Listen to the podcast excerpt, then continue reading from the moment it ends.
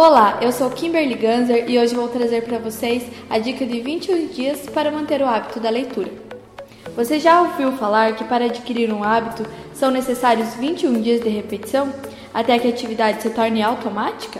Tem quem acredite nessa teoria, tem quem não. Em meados da década de 60, o cirurgião plástico norte-americano Maxwell Martz observou que seus pacientes levavam cerca de 21 dias para assimilar as mudanças dos procedimentos cirúrgicos. Esse é o período necessário para que o cérebro torne um novo hábito um padrão e realize a tarefa com menos esforço. De acordo com Marx, isso se aplica a diferentes áreas da vida. Ao se comprometer com uma tarefa por 21 dias, ao invés de encarar a mudança como definitiva, sua meta parecerá menos assustadora e você não se impedirá de começar. Assim fica mais fácil permanecer firme no propósito. Em resumo, se o seu objetivo for simples e, dependendo do foco e da determinação, é possível criar um hábito no tempo mínimo de 21 dias, proposto pela teoria de Marx.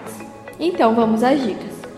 Escolha uma leitura leve, busque livros que tenham assuntos do seu interesse e não te levem ao tédio. Deixe o celular em outro cômodo. Para você resistir àquela olhadinha rápida no feed, é melhor que o seu celular não esteja no seu campo de visão e nem corra o risco de fazer barulhos que faça com que você perca a concentração.